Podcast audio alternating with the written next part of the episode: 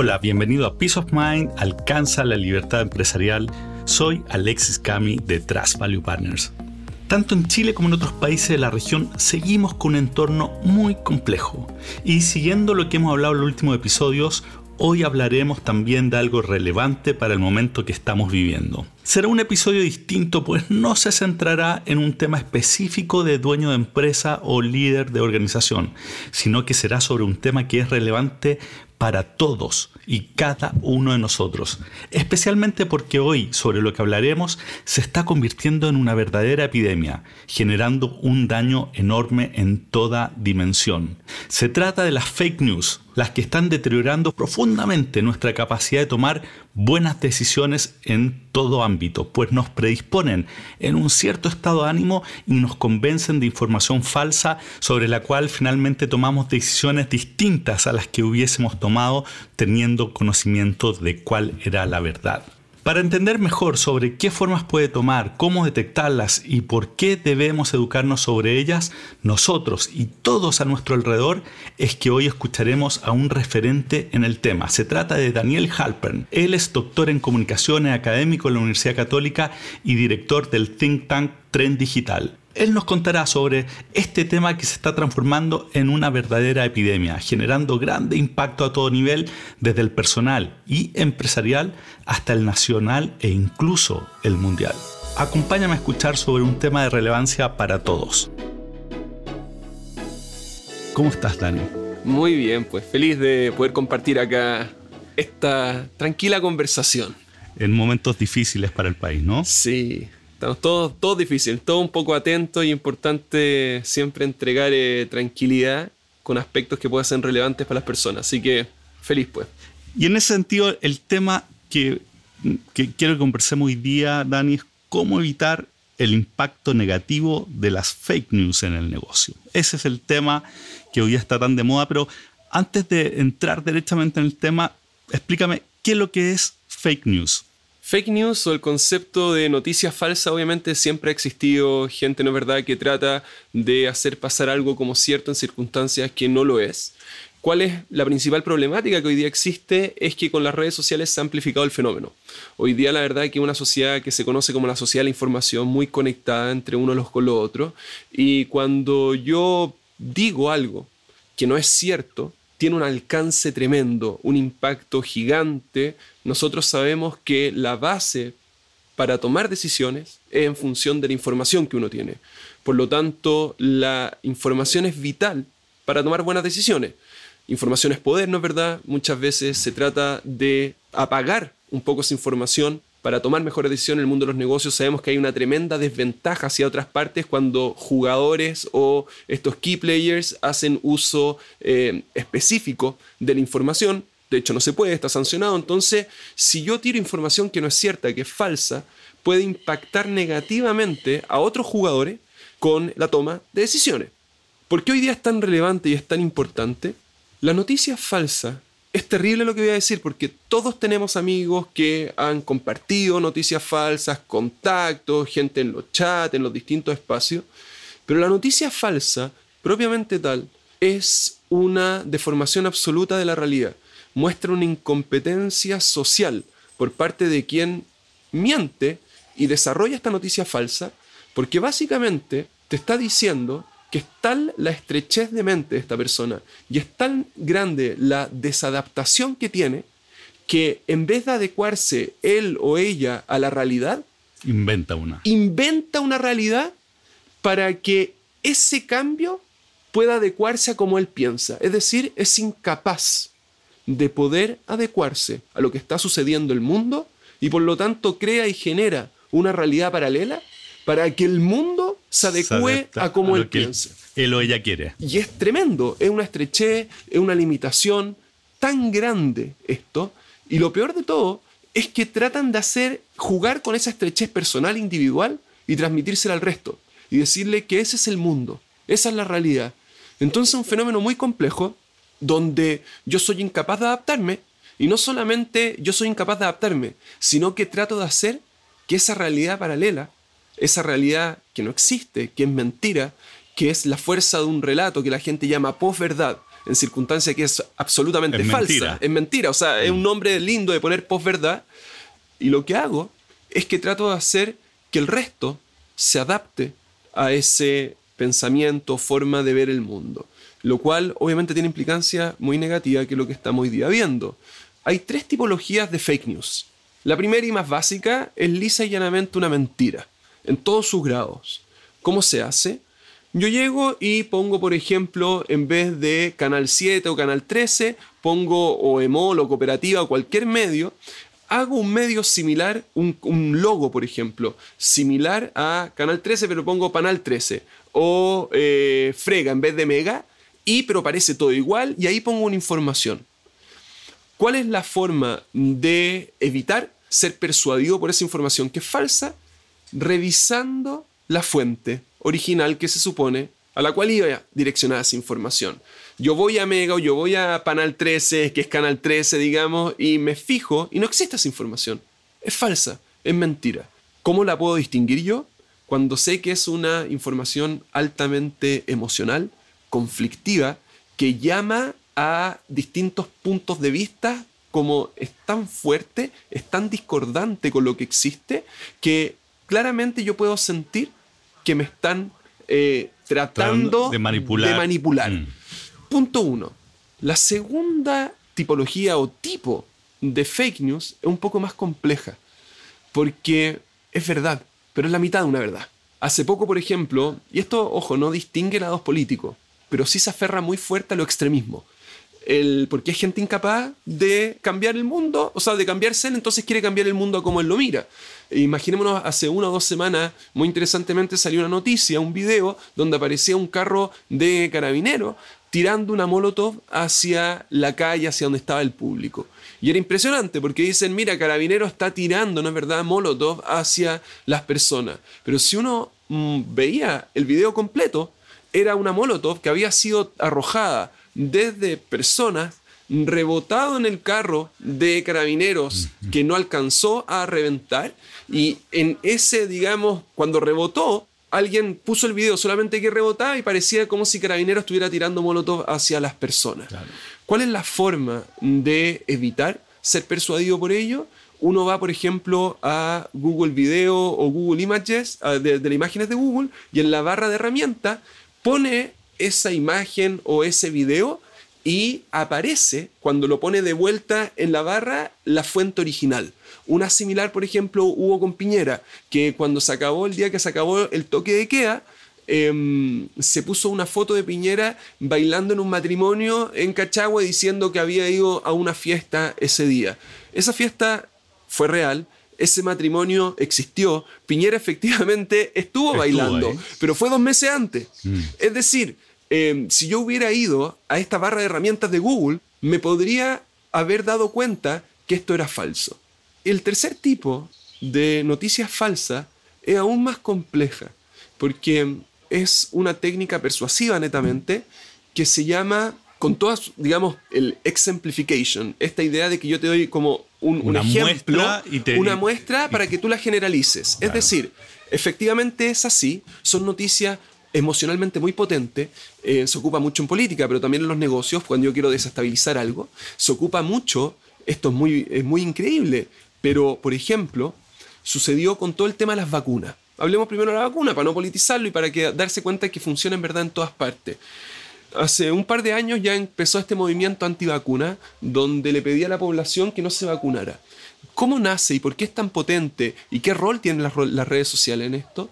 Nosotros sabemos que cuando un medicamento sale al mercado, por ejemplo una vacuna, em, no es efectivo y puede tener inclusive efectos nocivos en un porcentaje muy pequeño. De hecho, la Organización Mundial de la Salud y distintos como por ejemplo los departamentos o los ministerios de salud permiten el, el- el uso de medicamentos teniendo solamente el 99,99% de efectividad. Es decir, por ejemplo, uno de cada 10.000 casos, efectivamente sabemos ya que va a tener un problema, pero dado que para el 99,9% de la población funciona, hacerlo. tiene sentido hacerlo. ¿Qué es lo que hicieron las redes sociales? A ese 0,001% Le dieron dejó de ser porcentaje enorme. tiene cara, tiene nombre, el drama. con todo lo que ello implica, que es terrible, hay que ser humano, hay que ser empático, a nosotros nos acostumbran a sentir el dolor del otro. Entonces, llega esto y te muestran esta pobre historia que es real y efectiva y que ojalá nadie la tenga, pero pasa en el 0,0001% de los casos. Y cuando tiene un nombre, cuando tiene un apellido, cuando es la tía del vecino de tu contacto y apareció acá y está allá y en todas partes, te persuade. Porque no solamente te está diciendo que es el 0,001%, tú no tienes idea, pero tú estás diciendo para que no le pase a más personas, no vacunes a tu hijo, no vacuna a tu hija. No queremos que le pase a más gente. Hoy día en política las noticias falsas funcionan así. Hay un solo caso, por ejemplo, de un abuso de tal forma o una explosión impresionante, pero que se produjo en dos o tres o cuatro o cinco casos. O por ejemplo, que hubo un exceso efectivo, real, y que fue terrible, pero fue en seis, siete, ocho o diez casos. Y se hace como que universal. Y lo quiero generalizar, el estándar. La única forma de combatir eso es con estadísticas. Es viendo efectivamente cuán real es. Es viendo si los medios tradicionales de comunicación, por ejemplo, lo toman o no lo toman. Y es muy complejo esto. Porque yo te puedo hacer tomar decisiones equivocadas. Puedo hacer que la sociedad empiece a tomar decisiones que no son correctas. O que el negocio mismo, ¿no es verdad? Yo tomar decisiones en base a esto. En función que quizás no me va a pasar nada. Imaginémonos, por ejemplo, yo tengo, después me llega un flyer lo que hace muchas veces el terrorismo, ¿no es verdad? Que cuando llega y te trata de hacer en un espacio muy público, hacer un atentado, por ejemplo, para que la gente, producto de esto tan grande que sucedió y que yo quise magnificarlo por el lugar, la estrategia, en el momento, la gente tenga susto. Hoy día estamos viendo muchas veces esto que nos llegan flyers. Eso está pasando hoy día en Chile. Hoy día en Chile. Hoy día en Chile. Entonces te dicen, la marcha ahora va para allá, o va a estar acá, o vamos todos, por ejemplo, a atacar este centro comercial, o un sinnúmero, ¿no es verdad?, de información que justamente lo que buscan es crear el pánico, el miedo. Hay demandas que son absolutamente legítimas. Em, yo creo que la ciudadanía debe manifestarse tiene que mostrar su descontento. Es parte de una fricción que hoy día existe, que efectivamente socialmente Chile es un país con una fisura que está quebrada y que necesita de alguna u otra forma volver, ¿no es verdad?, a acomodarse. Pero eso es muy distinto a querer destruir aspectos. Y eso es lo que hoy día se está viendo. Y muchos negocios están aterrorizados porque dicen, chuta, va a venir la turba a las 4 o van a venir a destruir a las 5. Y con eso solo se acaba todo. Y con eso entonces hay, que... cerrar, hay que... Entonces, claro, uno dice, ¿y si es que sucede? El costo es mucho más alto. Y está afectando negocios, está afectando espacio urbano, está afectando una serie de elementos que finalmente van a tener un impacto. Yo no estoy diciendo que no hay que hacerle caso a ello. Lo único que estoy diciendo es que en un porcentaje muy pequeño de los eventos que finalmente llaman, ¿no es verdad?, a marcharse, a movilizarse, están finalmente ocurriendo. De las 20 o 30 marchas diarias, eh, concentraciones, que uno de repente le llegan por redes sociales, donde te dice, vamos a marchar acá, acá, acá, y con este flyer y con esta imagen, quieren muchas veces entregar o poner en la palestra un miedo, un temor, generar susto, una de las emociones más primitivas que tienen las personas, la sobrevivencia. Entonces, ¿y qué es lo que sucede? Ellos saben perfectamente que el principal gatillador para la comunicación es la emoción. Si yo soy capaz de emocionarte a ti en una emoción tan básica como es el temor, el miedo, lo más probable es que yo voy a compartir eso y que se va a viralizar. Está activando lo más esencial que tenemos como, como ser humano en términos de, del cuidado de, la sobrevivencia. De la sobrevivencia. Es un instinto natural que tenemos. Entonces, de protegernos y de querer proteger a los, a los nuestros. ¿Y tú dirías que, que hoy día está teniendo más impacto en esa dimensión, en la degeneración de miedo, más que la coordinación, por ejemplo? Lo que pasa es que yo no creo que las marchas, eh, yo creo que son estallidos sociales, que son manifestaciones nuevamente legítimas. No está, nadie está delegitimizando esto, el movimiento.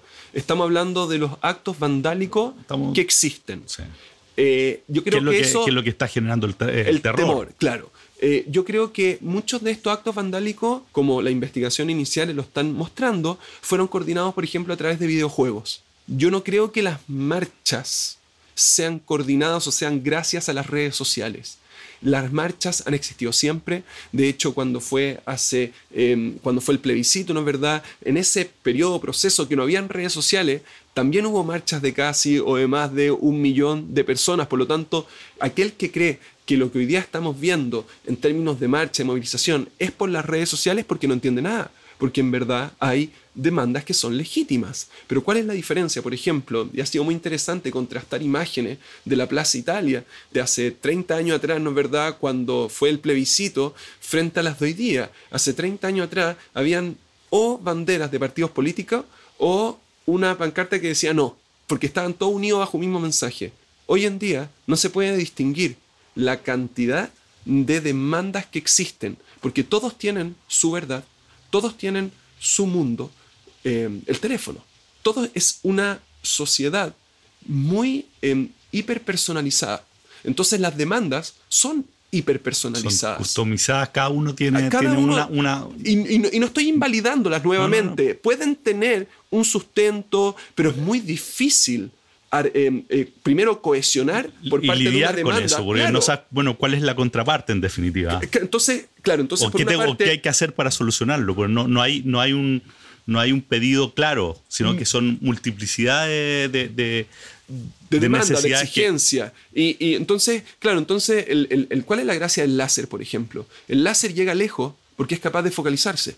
La, la luz del láser mm. es muy focalizada, entonces puede llegar lejos. Pero entonces, cuando existe hoy día una gran cantidad de demanda, finalmente uno quiere que todo cambie, pero cuando uno quiere que todo cambie, todo sigue igual, porque no hay cómo focalizarse con elementos específicos. Y hoy día esa es la sensación que está dejando esto, donde nuevamente la articulación de las marchas, de las demandas, no creo que sean por las redes sociales, Muchas coordinaciones vandálicas, por supuesto, que sí lo son. Em, ¿Qué quisiste decir con el tema de la coordinación con los videojuegos? Que, se, por ejemplo, se coordinaban en, Hong Kong, la coordinación muchas veces era por Uber, porque tenían susto que les bajaran las otras redes sociales también por videojuegos, todos estos actos más vandálicos. Entonces ahí se mandan mensajes, eh, ah, como se pueden crear como estos team buildings, que se crean equipos y se empiezan a coordinar de esa forma a través de los videojuegos. Entonces es así, eh, se, ha comprobado que ha sido una forma en que, esto, en que distintos grupos se han coordinado, eh, pero porque tiene un efecto específico, que es que necesitan la coordinación para poder producir un daño mayor. Y ocupan canales que son, que son no convencionales. Claro.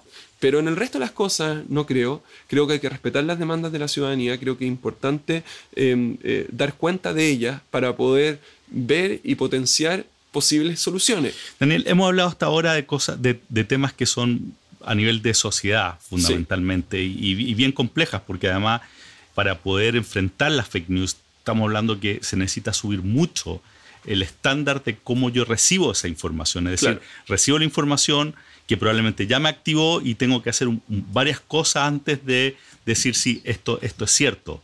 La mayoría de la gente, por el tiempo, por la vida que estamos viendo, no se da el tiempo para eso y, hace que entonces esta medida contra las fake news sea tan difícil de, O sea, pero es que eso no es todo, pues, porque están, bueno, estas tres tipos y las tres respuestas que dimos, que en el fondo ver la fuente, tratar de ir y revisar el video completo y también ver como estadística. Pero no es solo eso, porque las personas que revisan constantemente el acontecer nacional a través de sus redes sociales se van polarizando, porque las cosas... Empiezan a aparecer cada vez cosas que se acomodan más a los likes que yo doy y las cosas que yo comparto. Claro, pero, pero además el contenido que más aparece en redes sociales, en, por ejemplo en un muro de una persona como contenido, es aquello que tiene, eh, que es más popular que tiene índice de popularidad social más alto, comentarios, cantidad de veces compartido, y ese material generalmente es emocionalmente más alto, más impactante, que más duro y fuerte es. Entonces, ¿qué es lo que pasa? Uno se sienta a ver redes sociales y finalmente termina deprimido porque ve que todo lo que está pasando en el país es terrible, porque justamente lo que a mí me muestran efectivamente es más terrible. Entonces, mucha carga emocional. Mucha carga emocional, termina la gente muy deprimida, hay mucha ansiedad por lo que está sucediendo, porque están, yo lo llamo infoxicación, que la gente por informarse termina intoxicada de esta gran cantidad de información que es incapaz de hacerle sentido. Ve polos, chuta, están o todos son unos vándalos asquerosos o todos están sistemáticamente violando los derechos humanos de las personas. Porque la voz más centrada desaparece frente a este material que emocionalmente es muy impactante. Entonces a uno lo hace ver el mundo con polos, lo desorienta, es incapaz de tomar buenas decisiones porque la información no es adecuada y finalmente impacta negativamente en el diálogo. Hablemos en términos, por ejemplo, más de marketing en el mundo de negocio. Cuando yo, en términos sociales, si yo me quiero acercar a una persona, inclusive que estemos en vereda opuesta, en veredas diferentes, la única forma que yo tengo de hacerlo es buscando los puntos en común, los puntos de encuentro. ¿Qué es lo que hacen las fake news? ¿Qué es lo que hacen muchas veces las redes sociales? Las redes sociales me permiten focalizarme en lo que no estamos de acuerdo. En lo que no estamos de acuerdo. Y si yo veo el 2 o 3% o 5% de lo que soy distinto a alguien, soy 100% diferente. Y no hay posibilidad de acuerdo. En marketing eso se llama una estrategia de diferenciación donde yo tengo, por ejemplo, dos retailers que en la práctica son iguales. No, pero es verdad, tienen uno o dos atributos que son distintos, entonces me focalizo en ese 2 3 o 4% que soy distinto a mi competencia para, mostrarme que soy absolutamente diferente. Pero hoy día Chile no necesita marketing, necesita comunicaciones. Lo que se está viendo hoy día es una falta real de generosidad hacia el diálogo, de empatía hacia el otro, de, buscar los puntos, los puntos, donde, donde estamos de acuerdo. Y, y es una responsabilidad para empresarios, para trabajadores, para todos, porque todos con las redes sociales somos comunicadores. Entonces, si no entendemos esa mentalidad y no sabemos la responsabilidad que estamos teniendo cuando yo eh, retuiteo o le pongo me gusta o le pongo un like o comento algo o lo pongo en mi grupo de WhatsApp, no estoy entendiendo cómo funciona hoy día el mundo hoy día actual de la tecnología, de la información, que la gente toma decisiones en base a lo que ve en redes sociales. Daniel, en este programa nos escuchan harto, son dueños de empresas, es el segmento al que vamos. ¿Qué específicamente tú le dirías a ese, dueño de empresa para que evitemos la, la, implicancia de lo que estamos hablando de las fake news? Sobre todo porque todo estos malos estados de ánimo al final te echa a perder la calidad, la calidad de la toma de decisiones. De hecho, en el episodio pasado hablamos con un experto y, hablamos de la importancia de tener, de tener la mente clara, tranquila.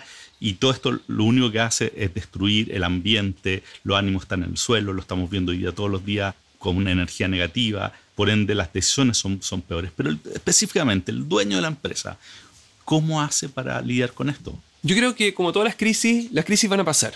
Y va a haber un momento en que va a salir el sol. No quiero hablar de cliché y de espacios comunes, pero hay un concepto muy interesante, que es que el, justo el momento más oscuro en la noche es justo antes, cuando empieza a amanecer. Es el momento más oscuro. ¿Y qué es lo que yo creo que va a pasar en uno, en un año, seis meses, en un par de años, en un par de meses. Las imágenes que vamos a tener de esta crisis no van a ser las de violencia. No van a ser las de tipo con el carabinero destruyéndose, peleando. ¿Cuáles van a ser? Van a ser los héroes que van a empezar a aflorar. Esa gente que le dijo, y basta ya en imágenes, señora, ¿dónde va? Yo la llevo. El empresario que decidió no despedir. Pero ¿cómo tengo un hoyo tremendo? Sí, pero es que yo le voy a dar una oportunidad más y va a apostar por el bienestar de mi gente. El que les dijo, oye, son las 2 de la tarde, prefiero que se vayan, prefiero que estén bien, porque va a ser tan potente la relación que se va a formar entre una persona que se está preocupando del bienestar de sus colaboradores. En un momento tan difícil. En un momento difícil y que está dispuesto a sacrificar el corto plazo, que no estoy diciendo que sea fácil, que es de obtener ingresos, que es quizás salvar el mes, pero con el objetivo de que mi gente esté bien y segura, yo creo que eso va a fortalecer no solo relaciones entre empleadores, digamos, empleados, colaboradores o dueños de empresa, como quieran llamarlo, funcionarios, como quieran, digamos, en, el segmento en el que esté. Em, y yo creo que eso van a ser los héroes de este conflicto. Van a ser personas que fueron capaces de mirar un poco más allá, de no quedarse en el corto plazo, que fueron con la tranquilidad que ello implica, pero con la dificultad también que tiene, que lo están pasando mal en los negocios que tienen sustos de cómo van a pagar a fin de mes, en la incertidumbre tremenda que nos está dejando este espacio, este momento que no sabemos cómo va a ser la próxima semana, yo creo que las personas que se van a ver fortalecidas van a ser aquellas que propicien puntos de encuentro, que desarrollen, por ejemplo, estos cabildos corporativos, donde dejen a las personas expresarse, que permita eh, propiciar el diálogo, que se busquen soluciones eh, para este nuevo escenario, donde el teletrabajo va a tener que empezar a ser opción, porque si no los traslados de dos, tres horas para muchas personas son destructivos, y la gente se va a acordar y va a decir, ¿sabéis qué? Mi jefe, cuando todo estaba pasando, me hizo esto y me hizo esto y me hizo esto. Y eso va a hacer que en el futuro esas mismas personas estén dispuestas también a invertir emocionalmente en el lugar donde trabajan y va a generar una mejor relación. lealtad con la lealtad absoluta. Cuando yo veo que el otro está conmigo, voy a terminar con este que me parece que es un ejemplo potente. Yo digo que hay dos tipos de liderazgo. El liderazgo del piloto y el liderazgo del médico. ¿Por cuál es la diferencia de esto. A mí me toca viajar mucho a, regiones, por ejemplo. Y yo nunca he llamado al aeropuerto o la aerolínea para pedir el CV y el historial de accidente del piloto. Sin embargo, si yo me tuviera que ir a operar mañana, revisaría inclusive que no fuera una operación de vida y muerte. Pucha, le, preguntaría, vería antecedentes del médico de acá, cómo es, y por qué. Si en ambos casos yo incluso le estoy dando la vida a la otra persona. La diferencia es muy fácil, es sencilla, pero es profunda, como gran parte de las cosas.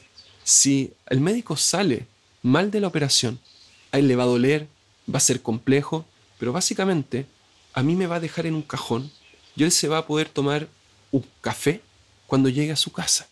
Pero si al piloto le va mal, no solamente me voy a enterrar yo, sino que él se va a enterrar conmigo. Cuando uno siente que el líder está compartiendo el destino. Va hacia el mismo lugar donde yo voy y estamos en la misma, bajan mis defensas. Y lo miro con absoluta cercanía y confío, me entrego, porque sé que como compartimos el destino, a donde vaya él, voy yo. Pero cuando veo que hay un líder que se va a salvar solo y que a mí me va a dejar enterrado y que confronta cualquier complicación, él se va a ir a su casa y se va a tomar un café y yo me voy a dejar y quedar enterrado en un cajón en el suelo, no confío. Y en vez de bajar la defensa, la subo. Yo creo que esto en todas crisis aparece el liderazgo del piloto y del médico. Y es muy válido cualquiera de los dos. Pero uno tiene que saber que mientras más las personas sientan que este piloto se va a enterrar conmigo y vamos a navegar juntos, estamos en el mismo avión, yo lo voy a seguir con la absoluta fidelidad. Y eso es lo que estamos viendo hoy día. Así que hay varias, digamos, lecciones o consejos que se pueden sacar de acá, pero lo más relevante yo creo es que las personas tienen que sentir que la información que me están entregando, que lo que yo estoy aprendiendo, el cómo veo la realidad, me tiene que ser positivo para toma de decisiones. Y si yo soy incapaz de regular eso y estoy todo el rato en redes sociales y tomando en el fondo decisiones en base a información que es errónea, lo que yo haga y lo que pase no solamente a mí como persona, también en mi organización y posiblemente en el país, va a ser una decisión que no es correcta. Y en ese sentido, la educación con, el equipo de, transmitir los temas que estamos conversando ahora para que todos dentro de la organización sean, sean barreras frente a los fake news es claramente muy es fundamental. O si no, la información, si no llega de arriba, va a venir de abajo o de los lados. Y lo importante es tener barreras que, como unos sistemas que permitan permear información solamente que sea relevante para mejores tomas de decisiones. Claro, excelente. Daniel, muchas gracias por esta conversación. Espero que sigamos conversando en el futuro sobre nuevos temas. Muchas gracias. Gracias.